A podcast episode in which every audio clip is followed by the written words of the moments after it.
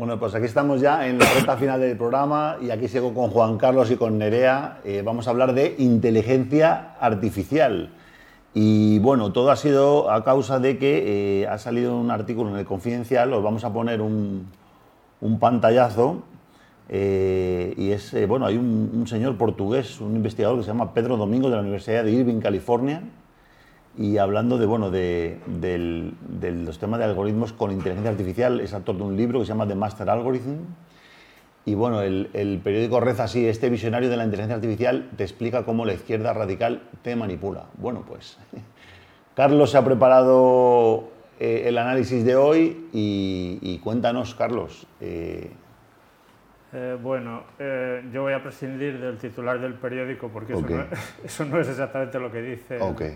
O sea, que él se refiere indistintamente a cualquier forma de manipulación. Vale. Eh, el mundo está un poco sesgado, ¿no? sí, claro. Eh, en, principio, el, abuso de, algunas, de algunos tópicos sobre inteligencia artificial lo comparten gente de muchas ideologías. ¿no? Mm. El asunto es que, eh, bueno, el otro día, la semana pasada hablábamos del periodismo estuvimos comentando unos datos sobre el periodismo y hablábamos del periodismo como eh, aquello que solía ordenar el mundo cada mañana. Entonces, eh, lo, recuerdo eso en relación con la inteligencia artificial, porque sobre la inteligencia artificial lo primero que se plantea es cuán inteligente es y hasta qué punto es capaz de imitar o de reproducir la inteligencia humana. ¿no? Mm. Eh, en particular si se puede alcanzar la conciencia a través de la inteligencia artificial o no. Y, y, es sobre esta cuestión sobre la que después se plantean todo tipo de temores, por un lado, o sea que esto es, va a ser peligrosísimo, los robots nos van a dominar, eh, van a acabar Como con nosotros, en, o nos van la película de Schwarzenegger. ¿no? Claro. Eh, y, y, entonces se plantean pues, problemas éticos de todo tipo. ¿no? Y, yo creo que este, que es este Pedro Domingos, eh, que es de origen portugués, aunque trabaja en una universidad de California, eh, que es un verdadero experto, o sea, es un investigador de inteligencia artificial, no es un experto de los que hablamos de inteligencia artificial. que se apunta, se apunta a la ola, no, no. Eh, entonces, yo creo que hace una muy buena delimitación de lo que son verdaderos problemas y lo que son bulos debidos a la ignorancia, no, bueno, a la ignorancia y, a la, y al propósito de defender una postura ideológica, sea cual sea. ¿no? Todo el mundo puede tener una ideología, eso es muy legítimo, pero no puedes instrumentalizar un, digamos, un campo de, la técnica y el conocimiento eh, tomando el rábano por las hojas y diciendo que es que eh, eh, esto pues, nos va, va, a acabar con nosotros y hay poderes ocultos que, Sí, la, misma problemática que con Bitcoin, ¿no? Que dice, el dinero Bitcoin es malo, pues no, Entonces, esto de los periódicos eh, viene a cuento de que eh, esta cuestión de ordenar el mundo con las noticias del día, que ahora ya es muy dudoso que se haga por toda la profusión que hay de, fuentes en Internet y tal, pero ese, ese propósito, un, un algoritmo, eh, llamémosle como le llamemos, un algoritmo con el nivel de desarrollo que tienen ahora, realmente podría hacerlo. Bastante bien casi todos los días. Seguro que habría días que lo haría fatal, pero lo podría hacer bastante bien. La pregunta es, ¿eso es, inteligencia de verdad? Y para responderla yo creo que habría que pensar si el algoritmo puede ser consciente de lo que está haciendo. Y la respuesta es que no. Y hoy nadie sabe ni siquiera cómo acercarse a eso. Y esto todos los investigadores que realmente están trabajando en eso, no los opinadores, están de acuerdo. Y este Pedro Domingos pues lo, explica muy claramente. ¿no? Vale, tenemos ahí la presentación en pantalla. Vale. ¿Le damos poner en pantalla completa para verlo? Sí,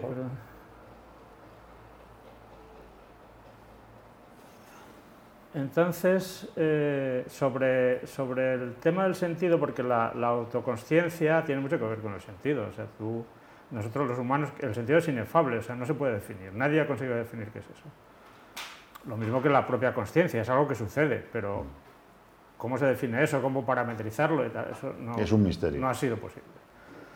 eh, lo que sabemos es que son cosas que se producen desde que un humano nace, o sea, que un, un niño muy pequeño con, no sé, que uno decía como con media libra de, de, de, gelatina dentro de la cabeza, empieza a hacer cosas extraordinarias que ningún ordenador puede hacer, mm. que tienen que ver con la autoconsciencia y con el sentido de las cosas. ¿no?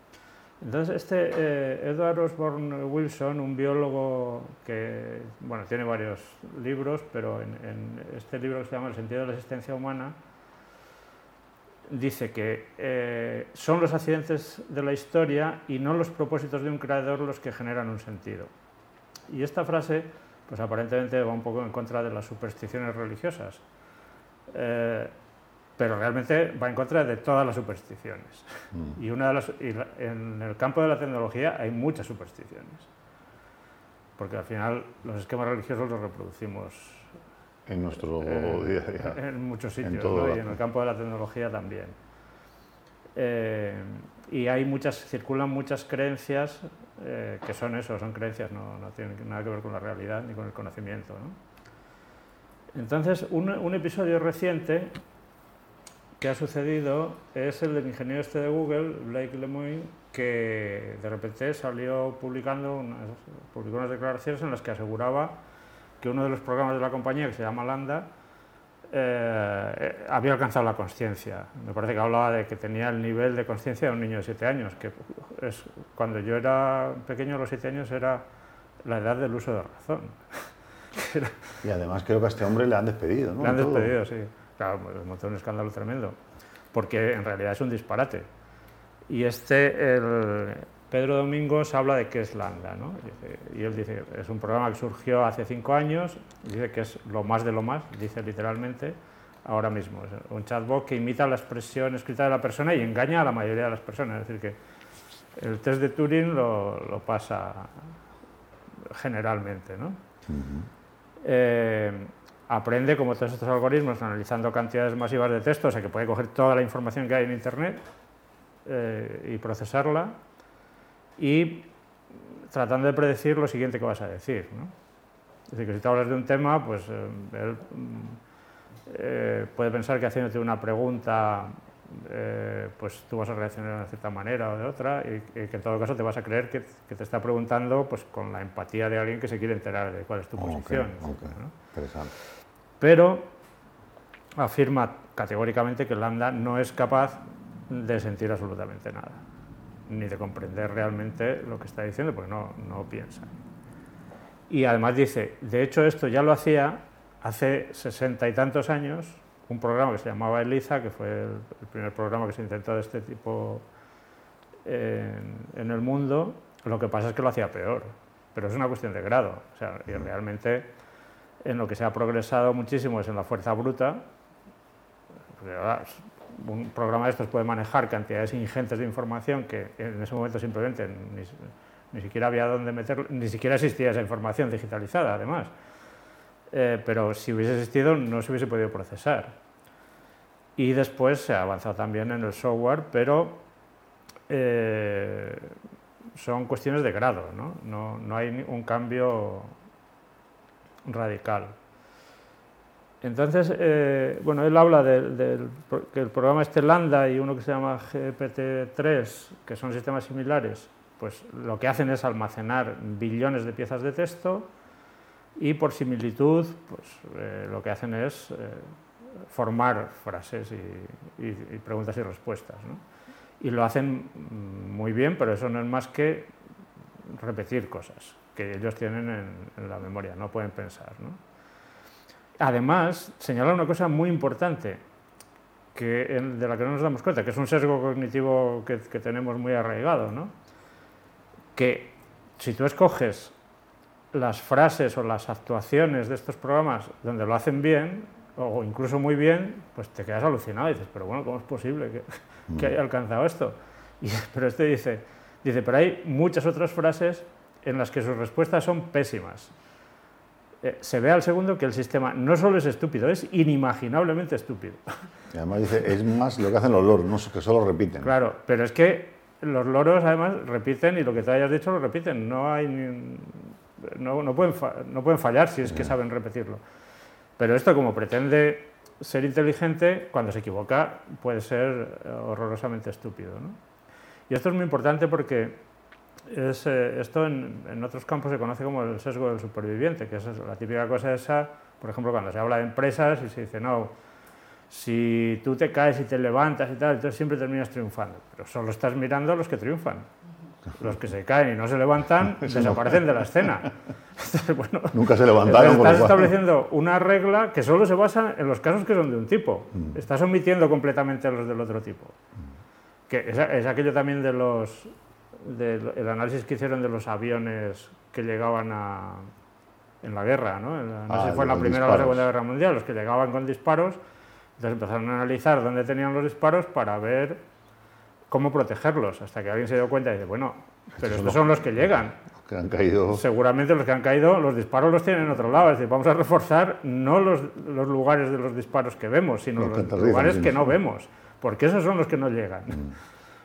Claro, entonces estos sesgos, eh, el sesgo del superviviente, si tú te estás fijando solo, o el sesgo de confirmación, solo eh, terminas fijándote solo en aquello que confirma, se te mete en la cabeza que estos programas son muy listos y pues solo, o sea, voy a subrayar aquello que, confirma eso. Eso me parece una observación inteligente y muy interesante. Y este habla de que este, este, es un error que ya se cometió en los albores de, la, de lo que llamamos inteligencia artificial. Cita a, Herbert Simon que fue premio Turing y, Nobel, y que él decía, pronosticaba con toda la confianza del mundo que en 10 años todos los problemas esos estarían resueltos y la inteligencia artificial sería lo que todo el mundo creía que iba a ser, que es que podría pensar. Y, dice, y no, no ocurrió nada y sigue sin ocurrir nada. O sea que lo que ha ocurrido es acumular cosas un poco en, esa gradación, pero ningún cambio realmente disruptivo en términos de acercarse a algo parecido a la conciencia o al sentir o, al pensar. Eh, y se plantea una pregunta interesante. Dice, ¿qué pasaría si una inteligencia artificial se comportara igual que si fuera consciente? O sea, si se comportara como eso que vemos cuando lo hace bien. Dice, pero todo el rato, o sea, que lo hiciese bien todo el rato. Y la pregunta que se hace es, ¿pero sabríamos que es consciente o no? Y él la respuesta que da es que no. Que aunque se comportase eh, como si fuera consciente, eh, no podríamos afirmar que no lo es, claro. Pero no. Hoy por hoy no tendríamos manera de saber si lo es. Y eso creo que es, que es interesante porque indica cuán lejos estamos de, entender siquiera cómo se puede uno acercar a eso. ¿no? Entonces dice, si la inteligencia artificial llegase a ese punto en el que se comportase, o sea, lo hiciese tan bien, que se comportase como si fuese consciente, dice, lo que ocurriría es que empezaríamos a tratarla como, si realmente fuese consciente.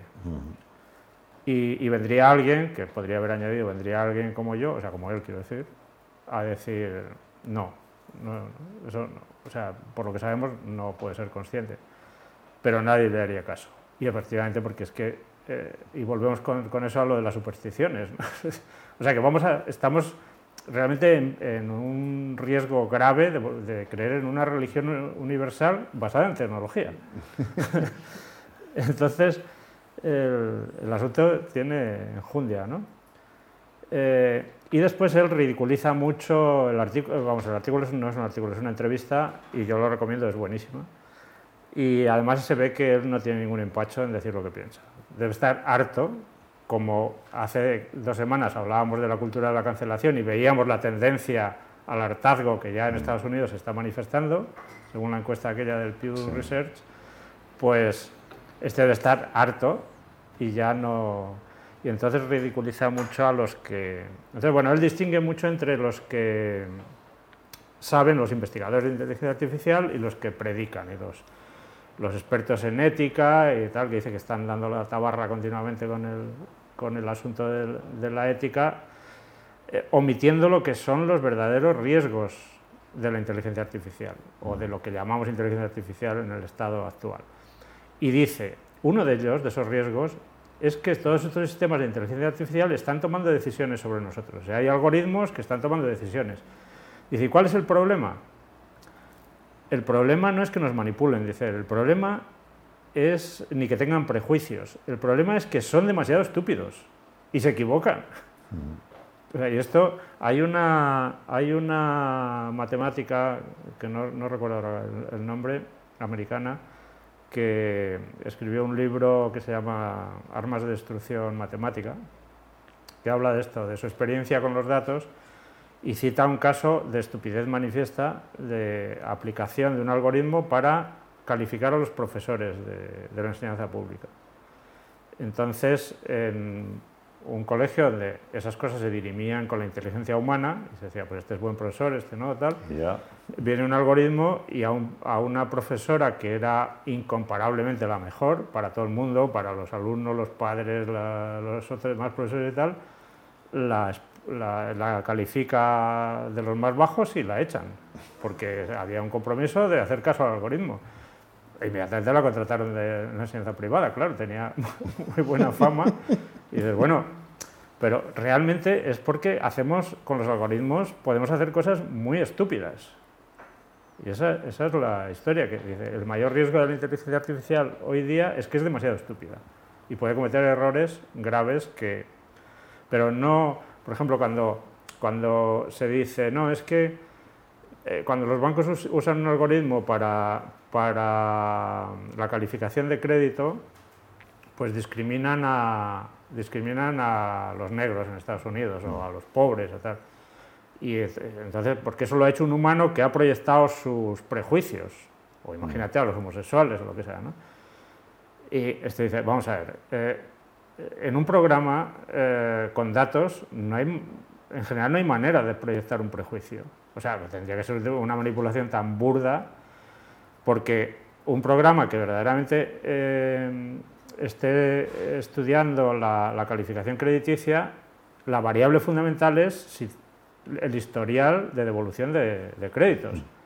Entonces, si tu historial es malo, el programa dirá, este señor eh, tiene mucho riesgo. Y si es bueno, dirá que tiene poco.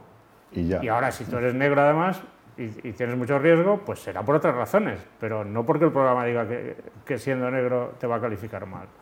Entonces, todo eso que les preocupa muchísimo a los especialistas en, ética, mm. realmente cuando vas a ver los algoritmos simplemente no existe. Sí, sobre todo que muchas empresas están implementando sistemas de inteligencia artificial sin saber de pronto que son realmente estúpidas las aplicaciones. Claro. Y, puedo contar una anécdota que además me han contado esta misma semana. Quedé con un amigo que está en un proceso de selección para una empresa de cloud de las grandes. Solo hay tres.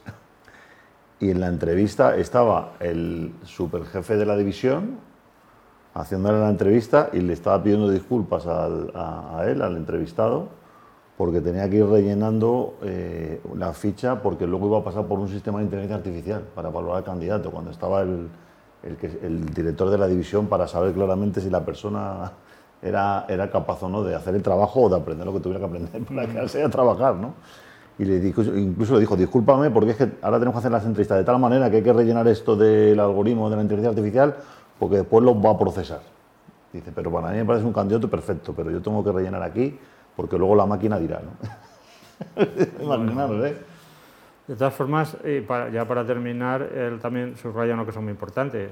Eh, a, ver, los algoritmos eh, en determinadas tareas son muchísimo mejores que los humanos. Centrémonos en eso. O sea, porque hay cosas que hacen muchísimo mejor, muchísimo más rápido, con menos errores, eh, con más objetividad, porque efectivamente un humano sí que puede introducir una discriminación. De hecho, los humanos discriminamos todo el tiempo. O sea, tú te pones a hablar con una persona que no conoces y le estás juzgando. Eh, o sea, tu cerebro está haciendo esa operación porque la, la, la percepción, que es el proceso cognitivo fundamental, sirve para tomar decisiones automáticas e instantáneas. Que es otra cosa que los robots normalmente no tienen, o sea, no tienen sensores para percibir la realidad. sin, la, sin percepción no hay posibilidad de pensar, como los humanos. Para los humanos la percepción es prácticamente todo. O sea, el análisis y todo lo que hacemos después lo hacemos bastante mal, eso lo hacen mucho mejor los ordenadores. lo hacemos bastante lento, eh, confuso, eh, nos perdemos, nos equivocamos continuamente. Eh, claro, cuando usamos ordenadores para eso, para analizar datos, por ejemplo, que es lo que yo hago, pues joder, es que todo funciona muchísimo mejor. Nerea, ¿vosotros tenéis pensado implementar inteligencia artificial en algún momento o habéis visto por en qué parte de pronto? Precisamente sí. Sí, sí, ¿Y, en, qué, en qué área de todo esto que tenéis en la app? De pronto la primera, ¿cuál pues sería? Pues en varias. La primera sería sobre todo en la, la, parte para empresas que hacemos una validación a través de imágenes, pues que, que, puedan leer esas imágenes para detectar si son válidas, si se corresponden con X acciones, etc. Y luego de alguna manera para para adelantarnos, anticipar comportamientos de los usuarios y poder personalizar aún más la, la experiencia. ¿no? son, un poco las, las, dos ramas. Bueno, en tema de personalización sí hay, sí hay buenos récords. ¿no? Y sí, no, bueno, el reconocimiento de imágenes ha avanzado extraordinariamente porque, porque se han desarrollado los algoritmos, no supervisados, digamos el machine learning no supervisado, que es capaz de identificar patrones sin, sin que tú le digas, eh, por ejemplo, pues esto es un gato, esto es un perro, tal, identifica patrones diferenciados con, por una cuestión de potencia, bueno, y también porque se han introducido las redes neuronales convolucionales, que es un dispositivo más eficaz para, para tratar esos datos. O sea que en eso sí que hay avances clarísimos, no se puede discutir. Muy bien. Pues nada, Carlos, ya estamos aquí a final de tiempo, entonces, pues muchas gracias. Seguiremos tranquilos porque de momento Skynet no se va a rebelar contra nosotros ni va a lanzarnos los misiles nucleares a lo loco. Bueno, si le dejas, hombre, si, le dejas a un, algoritmo gobernar los misiles, pues vete a saber lo que puede suceder. esperemos que no, esperemos que oigan el programa y, no, se lancen. Por un error o cualquier cosa, ¿no? Pongan de momento tareas más inofensivas, tipo así, juegos de ajedrez o, diferenciar una madre Pero vamos, que el, algoritmo no puede hacerlo con mala intención. Esa es la cuestión. No le puedes atribuir mala intención al algoritmo. Si lo has hecho mal tú, lo has programado mal o, tiene un error. Como siempre hay que echarle la culpa a alguien, ¿no? Pues a ver si ponemos el algoritmo y le podemos echar la culpa. Muy bien, pues chicos y chicas, hasta aquí el programa de hoy. Espero que hayáis disfrutado